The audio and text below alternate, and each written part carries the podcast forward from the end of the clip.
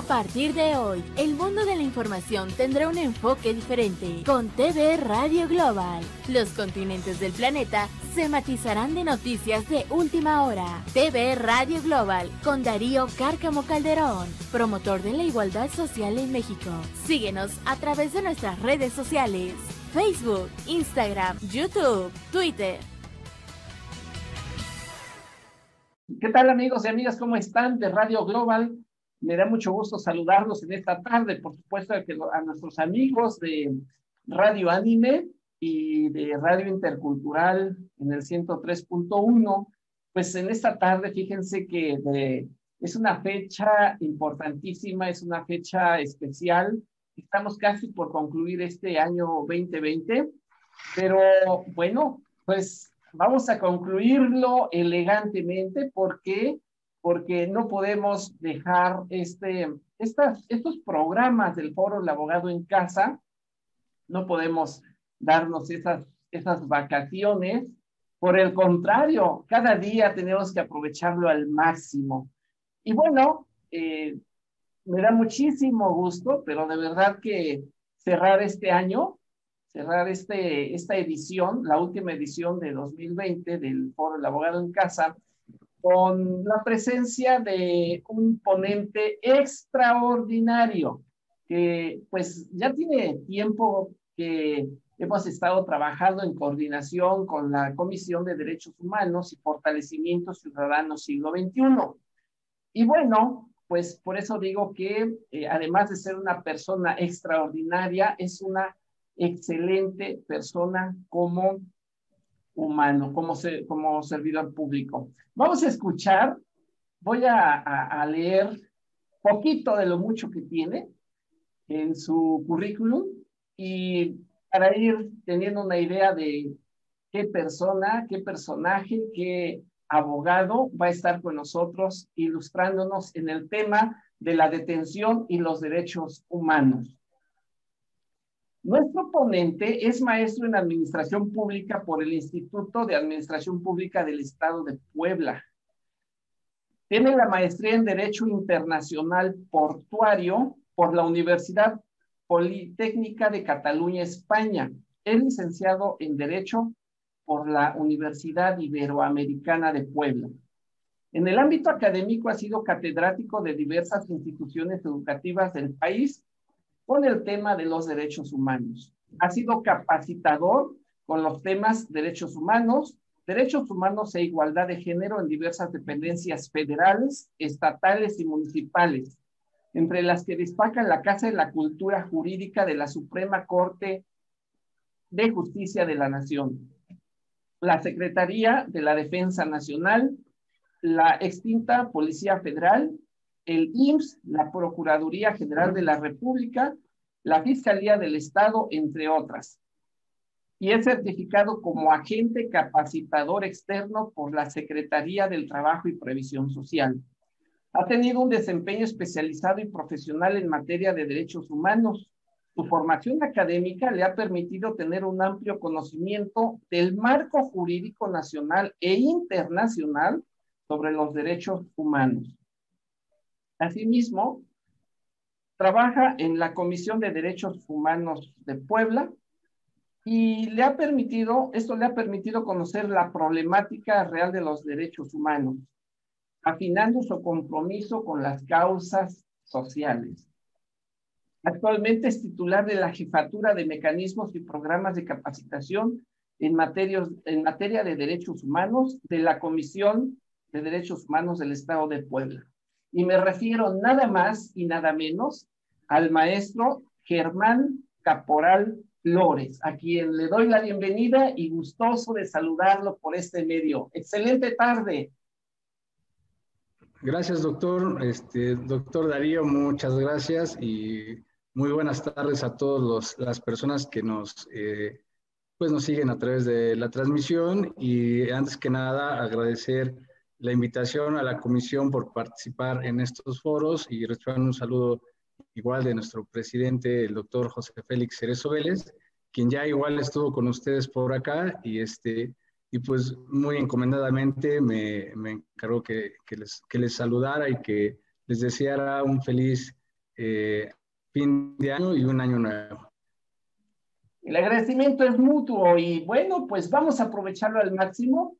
Eh, vamos a escuchar de usted todo lo que en estos, en este corto tiempo tiene para nosotros y para el auditorio de las redes sociales. Bienvenido, doctor.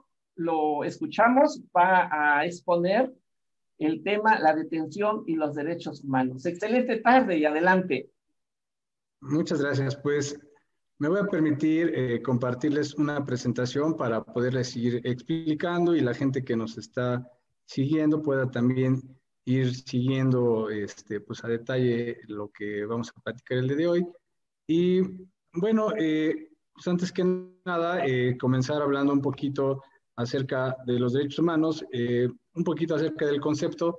Pero fíjese, doctor y gente que nos escucha, que normalmente cuando nosotros acudimos a pláticas de derechos humanos o a, eh, a este tipo de, de, capacitaciones o charlas, pues generalmente siempre nos abordan con un concepto de los derechos humanos y me he dado cuenta que casi siempre lo damos por aceptado y casi nadie se molesta en explicarnos eh, de qué se tratan.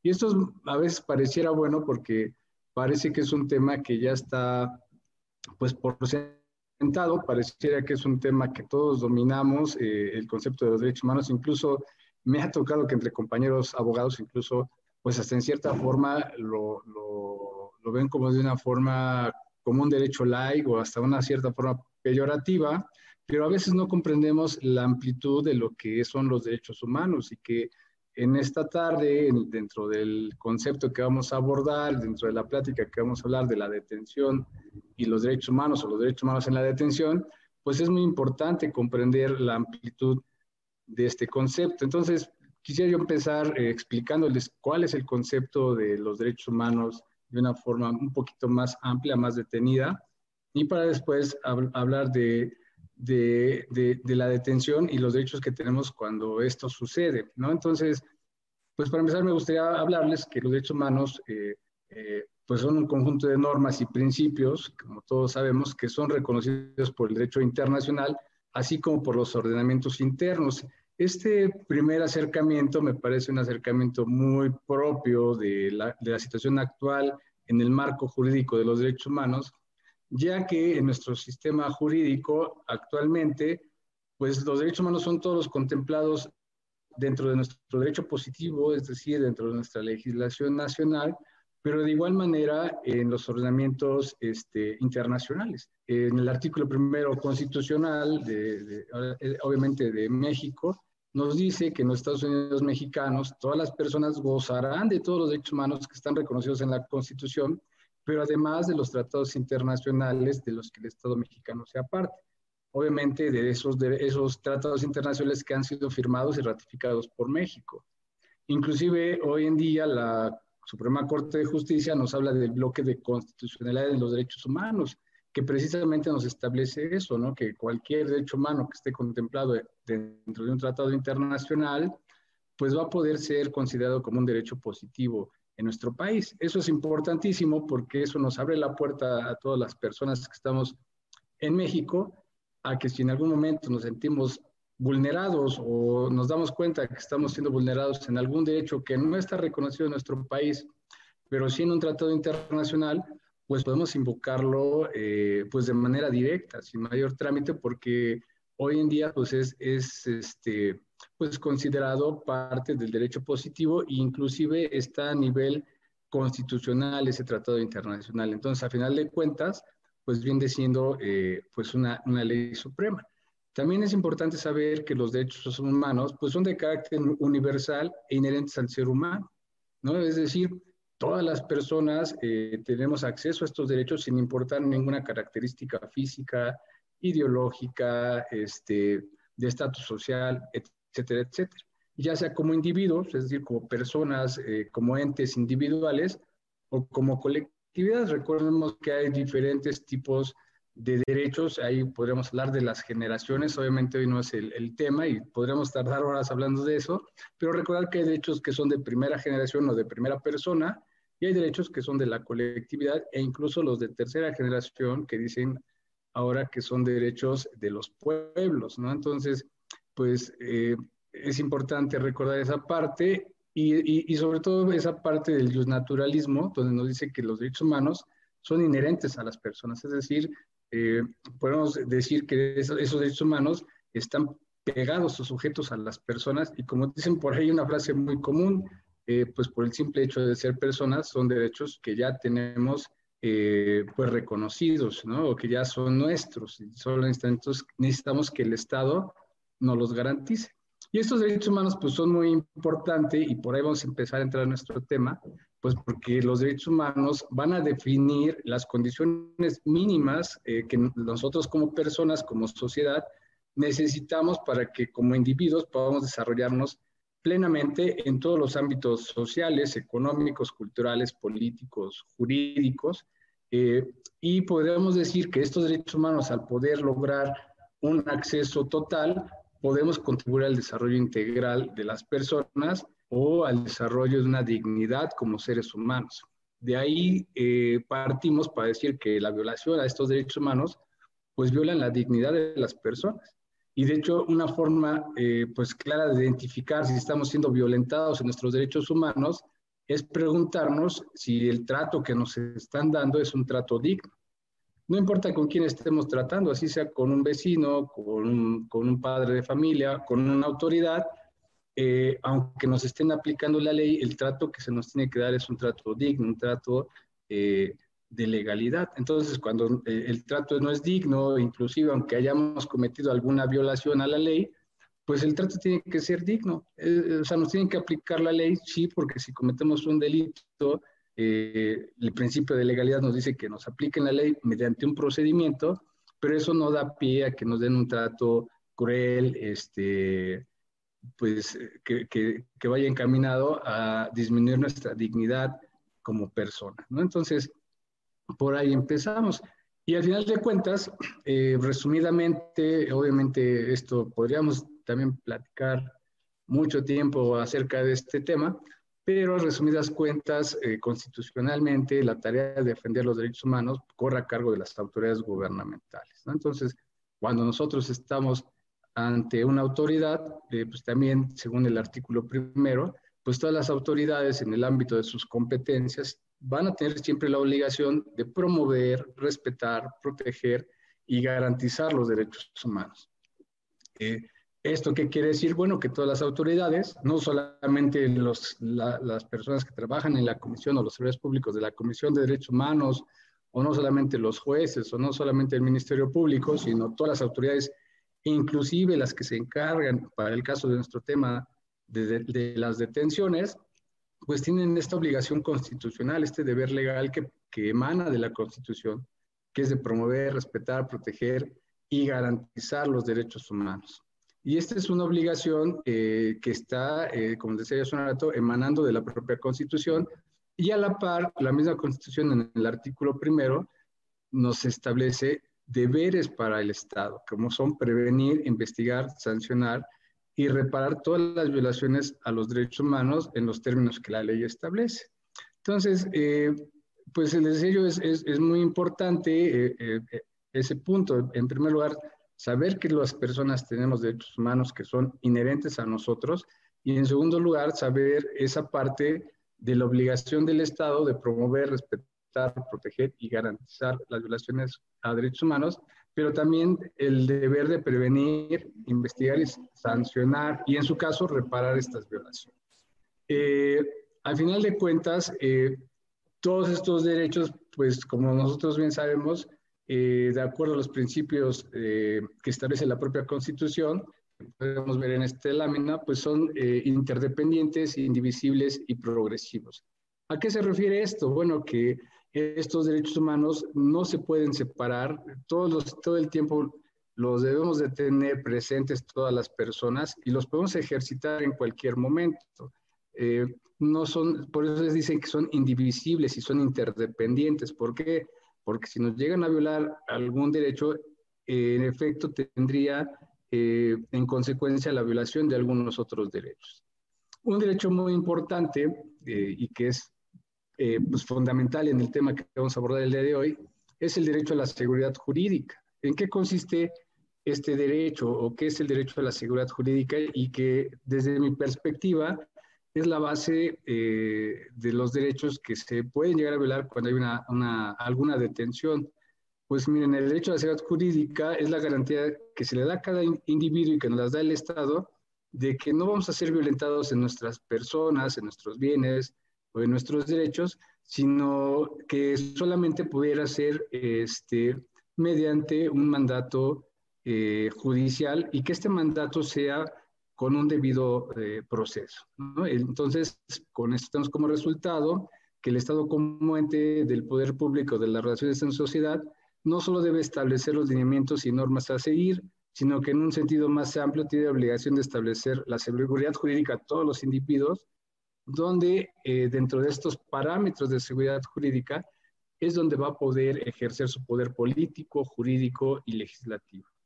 En resumen, pues esto viene a, significar que todos los individuos tenemos que tener una certeza eh, de la situación jurídica y que esta situación jurídica no va a poder ser modificada más que por procedimientos regulares, legales, eh, ante un, ante un eh, podemos decir, ante, ante alguno de los poderes, como podría ser el Poder Judicial, y tiene que ser un, un procedimiento previamente establecido.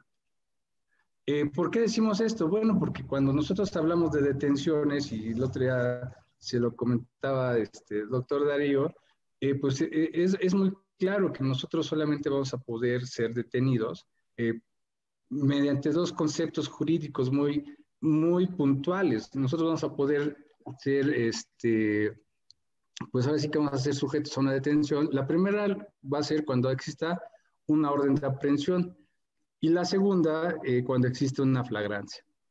En el ámbito del, del, primer este, supuesto, pues nos podemos a, tener eh, como punto de partida lo que está en el artículo 16 constitucional, artículo 16 constitucional que nos dice que nadie puede ser molestado en su persona, familia, domicilio, papeles o posesiones, sino en virtud de un mandamiento escrito de la autoridad competente y aquí viene una parte muy importante que establece el artículo, que nos dice que debe fundar y motivar la causa legal del procedimiento. Recordando para todos los que no son abogados, que cuando hablamos de fundar, quiere decir que esté eh, establecido en la ley es, esa causa. Y en segundo lugar, la motivación, que es todo ese razonamiento lógico jurídico que va a vincular los hechos eh, por los cuales vamos a ser detenidos con lo que está establecido en la ley. Es decir, aquí podemos estar hablando incluso del tipo penal. Una autoridad tendría que ser un razonamiento jurídico de por, de por qué nuestras conductas han caído dentro del tipo penal y a través de este razonamiento jurídico lo va a tener que eh, fundar dentro de la ley correspondiente para que nosotros pudiéramos ser detenidos, para que pudiera ejercer la autoridad algún auto, un acto de molestia. Si no existe este, este, este fundamento, esa fundamentación, pues no podríamos considerar una detención eh, con una existencia de una orden de aprehensión de autoridad competente.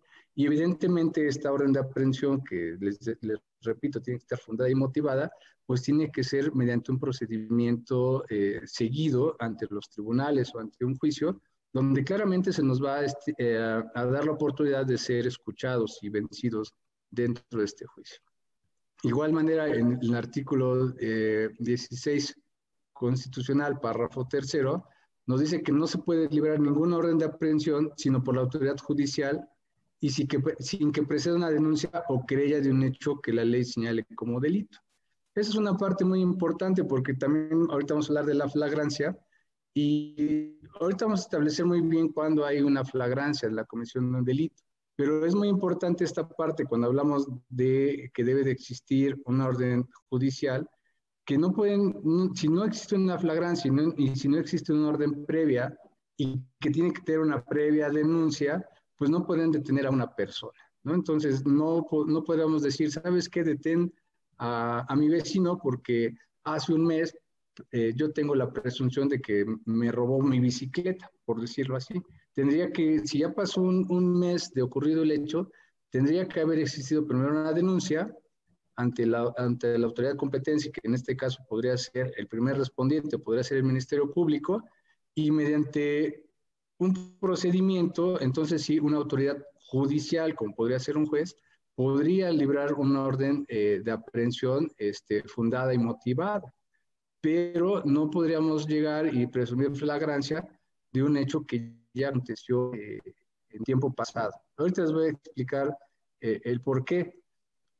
Igualmente nos dice que solamente, solamente podría hacerse una detención en casos urgentes, esto nos lo dice el artículo 16 constitucional, párrafo sexto, cuando se trata de delitos graves, así calificados por la ley, y ante el riesgo de que el indiciado, es decir, el presunto responsable, pueda sustraerse de la acción de la justicia, siempre y cuando no se pueda ocurrir ante la autoridad judicial por razón de la hora, por lugar o circunstancia. ¿Eso qué nos quiere decir? Bueno, que podría existir ante la comisión de un delito y el riesgo de sustracción a la justicia o el riesgo de fuga, que bajo la responsabilidad del propio Ministerio Público pudiese existir una aprehensión, ¿no? Y solamente sería en, casos de urgentes o de delitos graves, que los delitos que así los marca el propio Código Penal. Ahora bien, ¿cuál es el otro supuesto de las detenciones? Pues la flagrancia. La flagrancia, vamos a ver que nos establece bastante clara el artículo 146 del Código Nacional de Procedimientos Penales, y este dice que se podrá detener una persona sin orden judicial en caso de flagrancia, entendiéndose como flagrancia cuando la persona es detenida en el momento de estar cometiendo un delito. ¿no? Ahora sí, como, como dicen por ahí, si los agarramos con las manos en la masa o si los agarramos en el acto, podríamos estar deteniendo a una persona que está cometiendo un delito. Esto tiene que ser, como lo dice el propio artículo 146, inmediatamente después de cometerlo, eh, el, delito, podría corresponder la, la en momento la persona pues es sorprendida cometiendo el delito o es perseguida material ininterrumpidamente, es decir, no detenemos la búsqueda. Es importante hacer una aclaración porque eh, en este tiempo que tengo eh, pues acudiendo a, capacitar a ciertas eh, pues policías, así corporaciones policíacas, algunos dicen que no se tiene que, cuando hablan de la búsqueda interrumpida, algunos interpretan que no se tiene que perder de vista en la persecución al delincuente. Ahí más bien no se refiere a que no se pierda de vista, sino que no cese la búsqueda. Podría ser que se haga un cordón, eh, se cierre un cordón en, cierto municipio, en la ciudad, para buscar a alguien, y mientras no se interrumpa la búsqueda, va a poder ser considerado la flagrancia. Es decir, si hoy cometen el delito ahorita a las este, 6 de la tarde y nosotros seguimos buscando hasta las 8, 9, 10 de la noche y damos con las personas, se podría eh, interpretar como flagrancia. No importa que no los hayamos tenido a la vista, ¿no? No importa que, que no, los, no los estemos eh, siguiendo en alguna persecución. Otra forma de operar la flagrancia es cuando la persona sea señalada ya sea por la víctima o ofendido, obviamente inmediatamente después de cometido el delito, o cuando algún testigo presencial de los hechos eh, lo señale, o incluso cuando alguien que hubiera intervenido con la persona, es decir, eh, un cómplice de la comisión del delito lo señale, y cuando se encuentran en el poder de la persona los instrumentos, objetos o productos del delito, o inclusive cuando se cuente con información, indicios que, hagan presumir fundamentalmente que esta persona que están señalando haya intervenido en el mismo, ¿no? Por ejemplo, cuando a una persona le roban su vehículo y posteriormente este, a lo mejor va y lo guarda y, instantes después llega la policía, llega la víctima y lo logra identificar, ¿no? Y a lo mejor todavía lo encuentran eh, con las llaves en el coche, lo encuentran incluso a bordo del vehículo, ¿no? Ahí podría presumirse una flagrancia por señalamiento, ¿no? Pero igual tiene que ser en instantes previos este, o posteriores a cometer el delito. Eh, evidentemente, todas estas, estas detenciones en flagrancia pues tienen que ser puestas en inmediata disposición de la autoridad correspondiente, que en este caso es el Ministerio Público. Aquí al respecto, pues también es bueno señalar que el propio artículo 16 de la Constitución Política y el artículo 147 del Código Nacional de Procedimientos Penales, también nos señala que cualquier persona podrá detener a otra en la comisión de un delito. No precisamente tiene que ser la policía, no sé si lo que en algunos otros países llaman el arresto ciudadano, no sé si lo hayan ustedes escuchado en alguna parte a todos nuestros escuchas, pero pues también si nosotros como ciudadanos vemos la comisión de un delito y tenemos la posibilidad de detener a la persona, la podemos detener. Eso, eso nos, nos los permite eh, tanto el Código Nacional de Procedimientos Penales como la Constitución. Y lo que debemos de hacer es entregarlo inmediatamente eh, a la autoridad más próxima y esta uh, con prontitud al Ministerio Público. ¿No? De igual manera, eh, cuando nosotros pongamos a disposición una persona que, en la que realizamos un arresto ciudadano, pues eh, las autoridades deberán estar obligados a, detener o a resguardar a la persona, hacer su registro de la detención y entregarlo inmediatamente al Ministerio Público. Eh, igual, cuando reciban de cualquier persona autoridad a una persona detenida, pues deberán ponerla de inmediato ante el Ministerio Público y este debe realizar el registro e iniciar todo un procedimiento para que uh, cuando se acuda ante el, juez de control, pues este determine de legal o no la detención de esta persona. Ahora bien, eh, siempre tenemos que recordar y, y debemos tener presente eh, qué derechos tiene la persona ante, ante una detención. ¿No? De, eh, uno de los primeros derechos es, es que quienes realicen la detención pues deben de identificar plenamente, ¿no? Tenemos derecho a que se identifiquen, que digan que si son oficiales de policía, darnos sus nombres, sus números de agente, eso es un derecho que tenemos, y por ahí si nos está escuchando algún compañero de alguna corporación policíaca, pues es un derecho que tienen las personas y no tienen por qué ocultar su, su identidad, ¿no? Yo en algunos videos eh, de las redes sociales he visto que esconden su identidad, ¿no?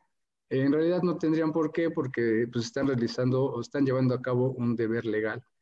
Otro derecho que tienen es que la detención se atiende, eh, eh, atienda a un mandamiento de la autoridad competente que lo ordene, es decir, que, que, sea, como ya decíamos, por una orden judicial, a excepción de cuando se tratan de, casos de flagrancia, ¿no? que, que, que, este, que ya también hemos hablado de qué se trata, y en todo caso, eh, pues la persona que es detenida tiene, tiene que ser informada de cuál es el motivo por el cual fue detenida.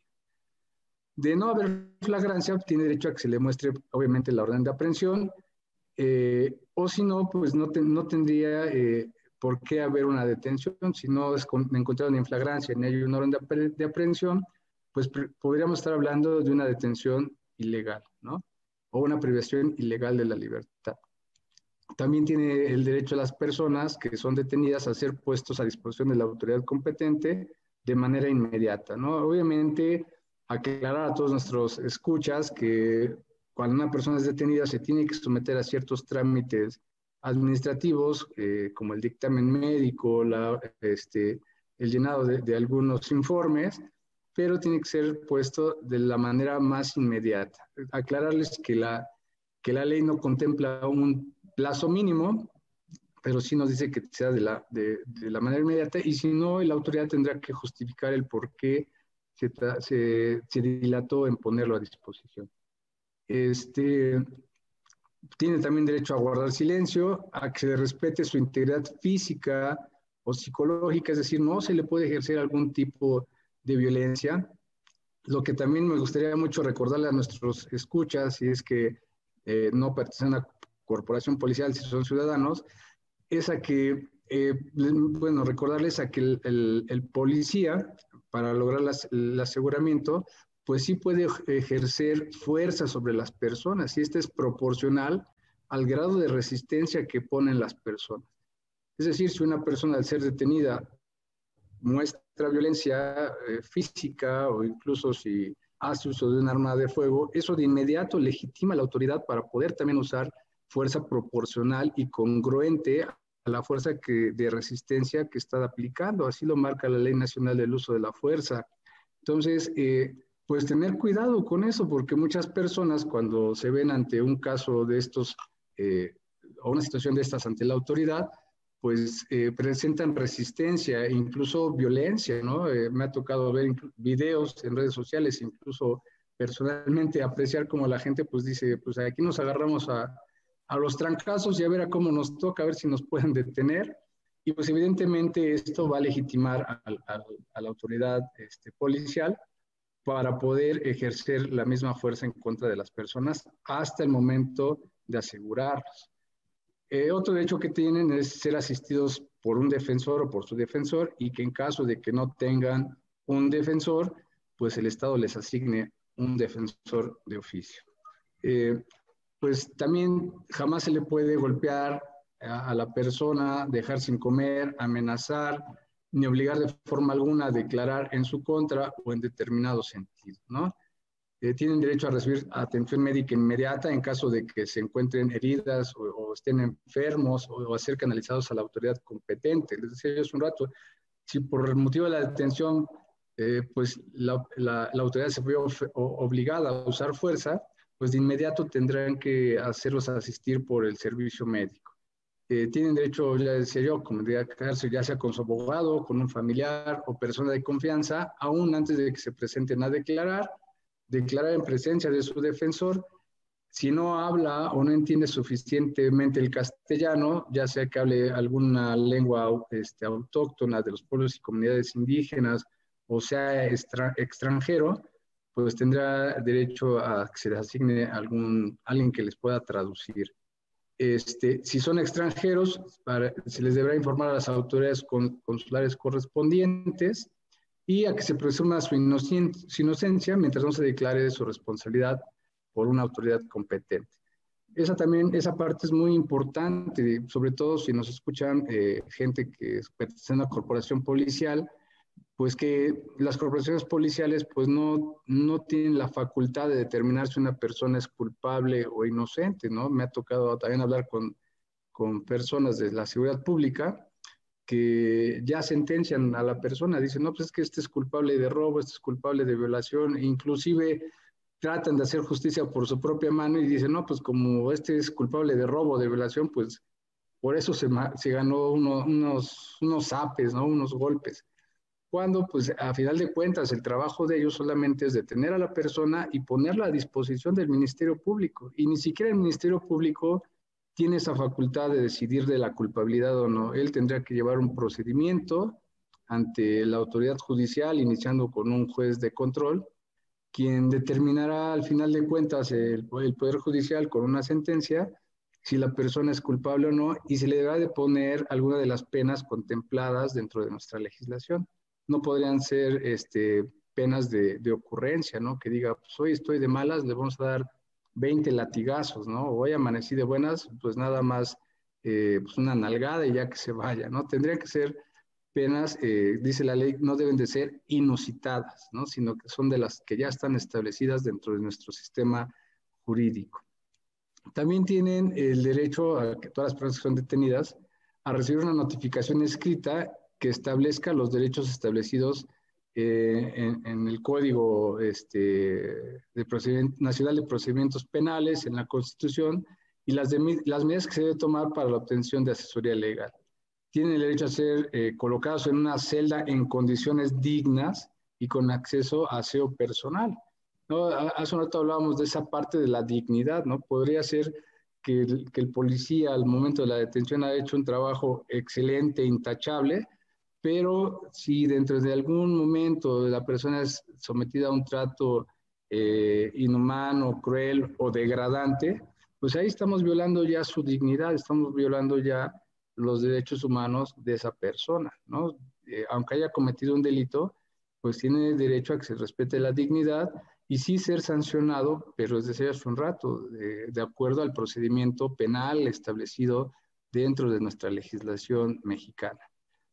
También tiene el derecho a, no estar desnudo ni en prendas íntimas y si por, por algún motivo, razones, circunstancias, para los fines de la investigación fuera necesario que el detenido entregue su ropa, pues la autoridad le debe de proporcionar prendas para vestir. Al final, les decía un rato de que pues la dignidad de estas personas no sea violentada. No, eh, en resumidas cuentas, pues eh, podríamos decir que todas las personas pues gozamos de estos derechos humanos y y aun y cuando seamos eh, sometidos a alguna detención, pues no podemos ser violentados en nuestra dignidad. ¿no? Eh, recordar que solamente hay dos casos en los que podemos ser detenidos. La primera es por orden judicial, la segunda es por la flagrancia, que es la comisión directa de, un delito y que seamos sorprendidos en el momento. Pero si no hay ni una de estas dos condiciones, eh, pues muy probablemente la detención eh, podría ser considerada una detención ilegal. Entonces, pues eso, esos serían puntos muy importantes a recordar cuando hablamos de detenciones y cuando hablamos del respeto de los derechos humanos dentro de estas detenciones. Pues eh, no sé, eh, doctor, si tenga usted alguna pregunta, alguna observación que quisiera que aclaráramos o platicáramos. Eh, pues también, no sé, creo que ya me pasé un poquito del tiempo. Y primero que nada, agradecer la exposición muy clara, lo necesario, lo básico. Y efectivamente, sí hay puntos importantes que comentar. Mire, uno de ellos, el enfoque eh, ciudadano que actualmente le están dando a los derechos humanos, que regularmente vista mucho a los conceptos y al enfoque que a través de su voz pudimos escuchar. No es que la Comisión de Derechos Humanos defienda a los delincuentes, porque es muy común, sino que, eh, pues, simple y sencillamente, se busca preservar y defender los derechos humanos de toda persona que en su momento eh, pueda ser asegurada.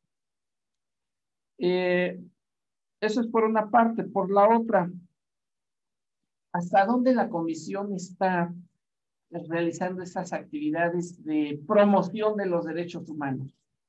Esa es una pregunta importantísima porque me, eh, yo siempre lo he comentado y lo hemos dicho, que una de las, de las justificaciones por las que estamos trabajando estos foros es porque nos interesa que la sociedad, que la ciudadanía esté eh, actualizada sobre los derechos que le asisten a través de los tratados internacionales, pero por supuesto que también a través de la constitución política de los Estados Unidos y en concreto el primero constitucional.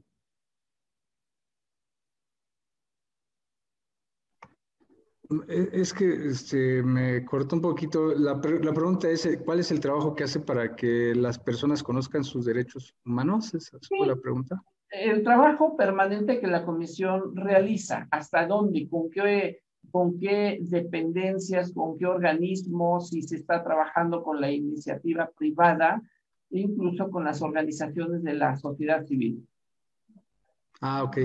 Bueno, mire, dentro, dentro de todo el trabajo que hace la comisión, eh, tenemos, eh, podemos decir que tenemos dos vertientes. Uno que es el trabajo sustantivo, que es meramente eh, pues el, procedimiento jurídico cuando se comete alguna presunta violación a los derechos humanos y que al final de cuentas inicia con una queja y termina muchas veces ya sea eh, rindiendo eh, una, este, una recomendación o un documento de no responsabilidad, eh, ese sería el trabajo sustantivo, el trabajo principal, pero también tenemos un, un trabajo preventivo, que es todo esto de la capacitación y la difusión.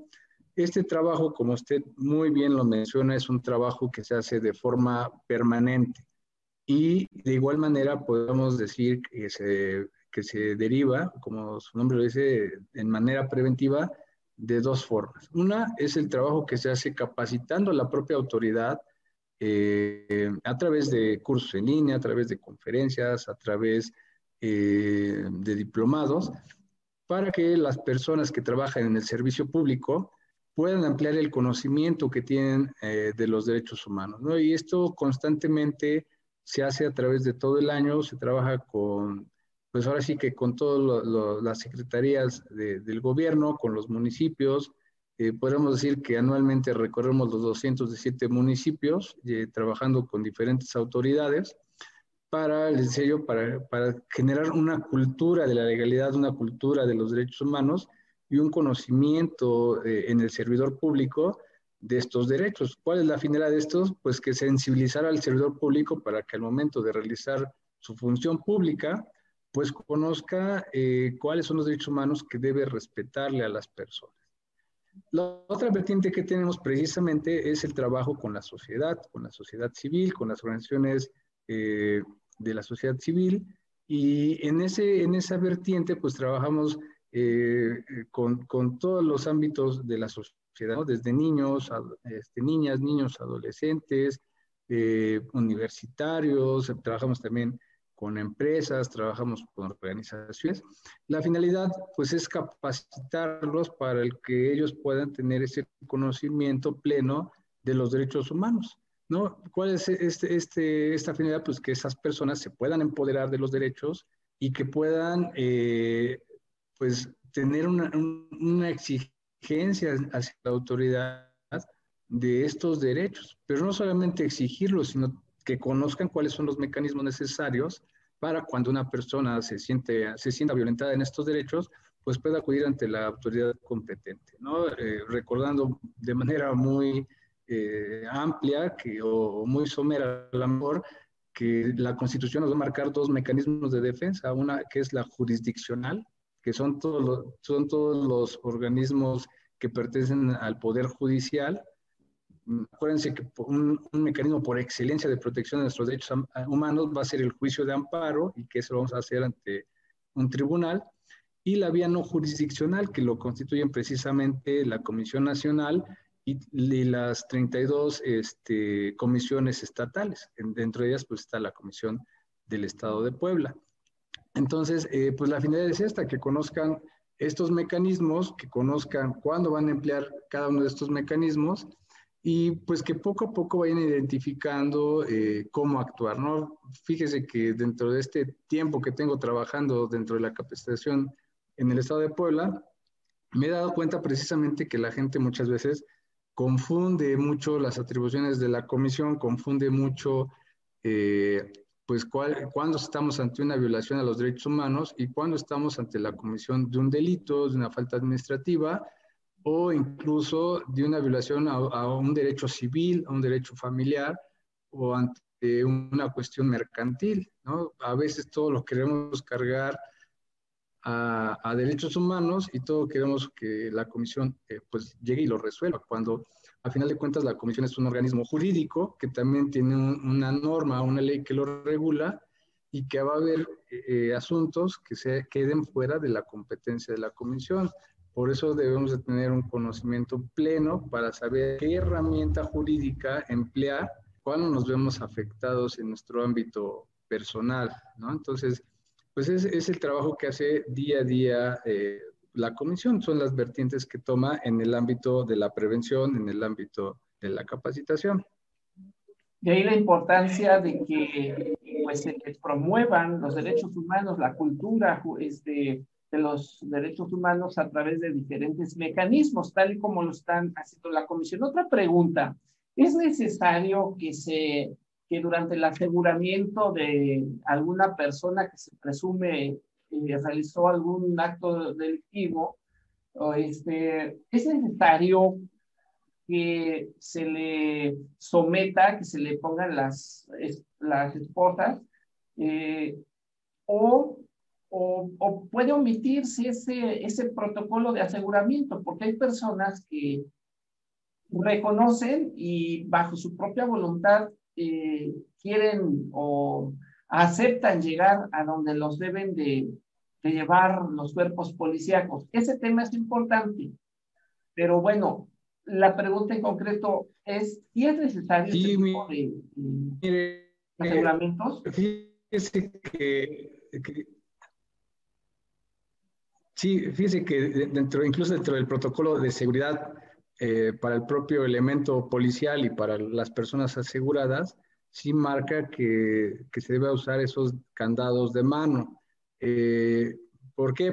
porque muchas veces este, incluso la persona que, es asegurada podría tener algún arma que no hayan detectado y al llevarlos este, sin candado de seguridad, pudiese, como ya pasaron en algunos casos, este, sacar esa, esa arma oculta y cometer algún daño a, a, la gente que, que, los está asegurando. O por el contrario, podrían lastimarse a sí mismos. Entonces, dentro de los protocolos, incluso la Ley Nacional del Uso de la Fuerza, pues sí pone como un elemento este, necesario el,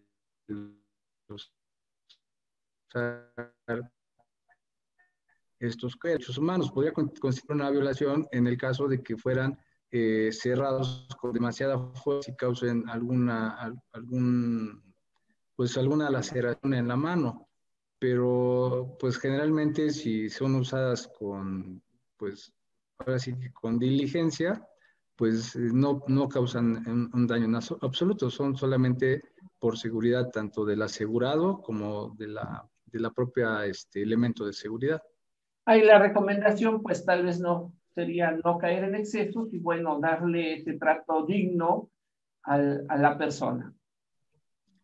Sí, lo, que yo le comentaba hace un rato eh, eh, cuando estaba yo platicándoles, eh, pues precisamente, le decía yo, los elementos de seguridad tienen que realizar su trabajo contemplando lo que la legislación marca y preferiblemente, o, más bien dicho, siempre respetando la dignidad de las personas, no usar en exceso la fuerza, pero eh, pues también lo que muchas veces también eh, recomendar a las personas, pues no, no usar eh, la violencia. Aquí el problema es que a veces los ciudadanos usan la violencia y la ley, la propia ley legitima, es decir, le da el respaldo legal, podemos decirlo así, a usar una fuerza congruente a, la fuerza de resistencia. Es decir, si yo en determinado momento me, me pongo violento, la, fuerza que van a usar para asegurarme, pues va a ser una fuerza recíproca a la que yo ofrezca, ¿no?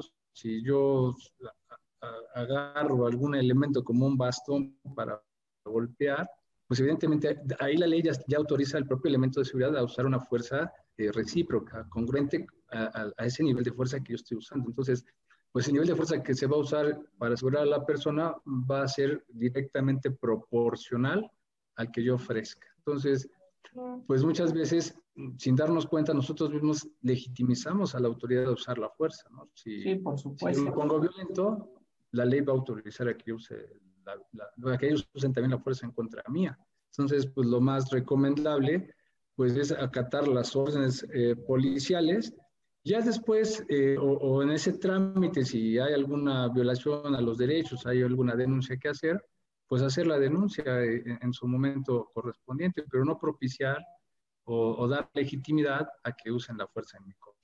Yo creo que eso es parte de esa cultura de convivencia entre autoridades y ciudadanos, porque el otro tema que usted maneja de la mejor manera tiene que ver con el, la identidad entre ciudadanos y cuerpos policíacos muchas de las ocasiones, eh, sabiendo reconocer, hay excelentes corporaciones, excelentes elementos eh, que tienen academia, tienen la práctica, eh, vaya, realizan sus funciones de la mejor manera.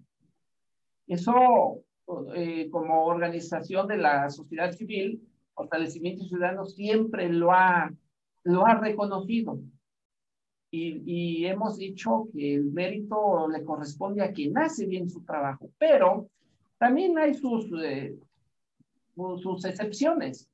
¿Cuál es el tema? Lo que sí me parece interesante es eh, exhortar tal vez a los cuerpos policíacos que no, eh, que, nieguen su, su nombre, su identidad, porque por lo menos en el caso de, nuestra organización hemos tenido eh, conocimiento de elementos que dicen, bueno, no me puedo identificar, no te voy a dar ni mi número, ni mi nombre por cuestiones de seguridad, porque por eso traigo el uniforme y por eso traigo mi, eh, por eso porto mi, mi arma. Entonces, pues este es un tema, a mi criterio, pues poco, poco bien visto socialmente hablando.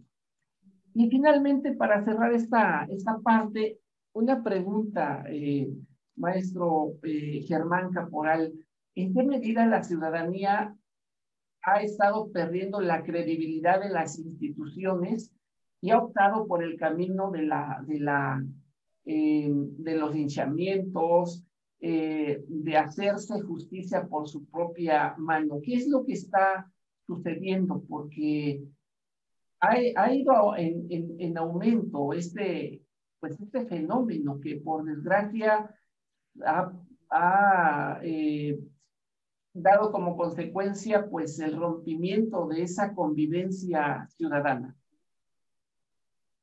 Eh, doctor, eh, desde mi punto de vista pienso que ahí este, sí hay una, una cierta desconfianza en las autoridades y en parte podría ser también falta, falta de legitimidad a lo mejor de las autoridades, pero también en mucho influye eh, lo que usted estaba mencionando, esa falta de la cultura de la legalidad, que a final de cuentas se traduce en el respeto de las autoridades y, y de las leyes, ¿no? Eh, muchas veces, fíjese que platicando, me ha, me ha, tocado en alguna ocasión ir a platicar eh, con ciudadanos en un intento de linchamiento ya hace algunos años, y lo que yo percibía ahí era a lo mejor un hartazgo social, ¿no? De, de, que a veces, eh, pues las personas, eh, pues son detenidas eh, y en, su, pues a veces en la falta de comprensión del sistema jurídico, de las leyes, pues a veces se quejan de que son detenidas y, son, y salen al instante, ¿no?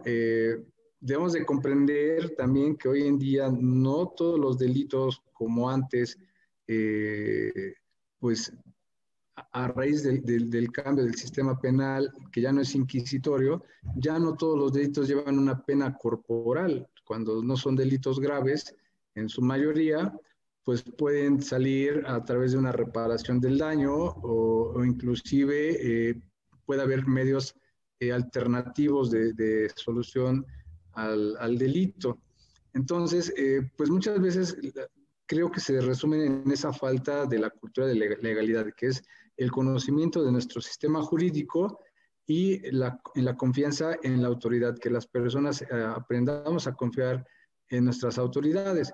Por otra parte, de igual manera, muchas veces, y hay que señalarlo así, eh, pues falta a veces capacitación en los cuerpos policiales. Aquí desde la comisión, eh, desde el año pasado, hemos estado promoviendo capacitaciones entre las autoridades municipales del protocolo de lichamiento.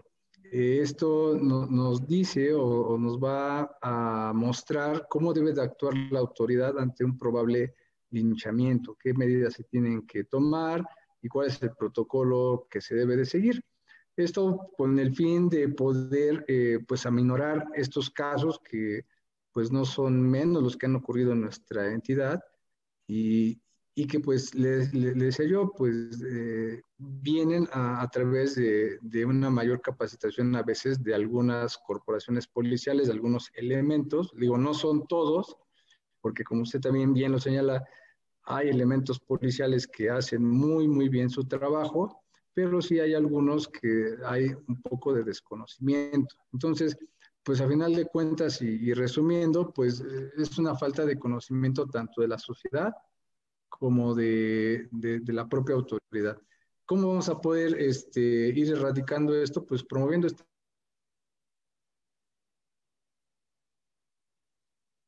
sino a, a, todos los órganos de gobierno, ¿no? al gobierno del Estado, que, que pueda este, pues ir eh, generando estas, estas, estas capacitaciones, esta difusión entre, entre la ciudadanía y, este, y esta capacitación entre los elementos o entre la autoridad, ¿no? Bueno, pues ya lo dijo todo y pues no nos resta más que agradecerle su, su, su exposición agradecerle toda esa experiencia tan importante que ha ido generando a lo largo de sus años de servicio en la comisión y por supuesto que pues por su conducto eh, enviarle un saludo y un reconocimiento por todas las facilidades que nos ha dado el presidente de la Comisión Estatal de Derechos Humanos, el doctor José Félix Cerezo Vélez. Y bueno, eh, anunciarles, queridos amigos, que en próximos días estaremos nuevamente con algunos compañeros de usted, eh, doctor, eh, de la Comisión de Derechos Humanos. Entonces, nosotros vamos a cerrar esta, esta etapa con este, vamos a cerrar con broche de oro esta exposición que nos acaba de dar el maestro Germán Caporal Flores, a quien de manera reiterada le agradezco y también al mismo tiempo decirle que fortalecimiento ciudadano, siglo XXI, quienes lo constituyen, los delegados eh, municipales y distritales, reconocen el trabajo de usted porque siempre ha sido una parte importante dentro de nuestra organización, porque han sido muchas ocasiones que ha estado con nosotros y siempre con la mejor actitud. Muchísimas gracias y bueno, disfrute lo que resta de este año 2020. Consideramos que el 2021 va a traer muchas bendiciones para usted, para la familia, para los poblanos, para los teciutecos, para quienes nos ven en nuestras redes sociales. Muy agradecido con usted, maestro Germán Caporal Flores. Muchas gracias, doctor este, Darío. Igual un saludo a todos los miembros de la organización eh, Fortalecimiento Ciudadano. Este, pues igual un, un, afectuoso saludo y lo recuerdo con mucho cariño las veces que he estado con ustedes allá por la Sierra Norte. Este, y pues ya saben, aquí desde la Comisión de Derechos Humanos pues, estamos comprometidos eh, con el tema eh, y pues atentos a las invitaciones en cuanto se restablezca la normalidad, pues eh, dispuestos a volverlos a acompañar allá eh, con las pláticas con los compañeros allá en la Sierra Norte. Pues un abrazo, muchísimas gracias. Hasta luego. Y bueno, amigos y amigos, con esto estaremos cerrando una página, una página más de lo que yo he denominado la antología 2020, en la que hemos tenido la oportunidad como personas, como miembros de una sociedad civil organizada, aportar a nuestra sociedad poblana eh, elementos fundamentales que nos llevan a reconocer que cada día debemos, cada día necesitamos ser mejores ciudadanos. Quien, quien les habla, su servidor y amigo Darío Cárcamo Calderón, promotor de la igualdad social en México, les agradece infinitamente todo lo que se, se ha hecho en este año de 2020 y esperemos que para 2021 tengamos cosas mejores. Muchas gracias, excelente tarde. Hasta pronto, maestro Germán.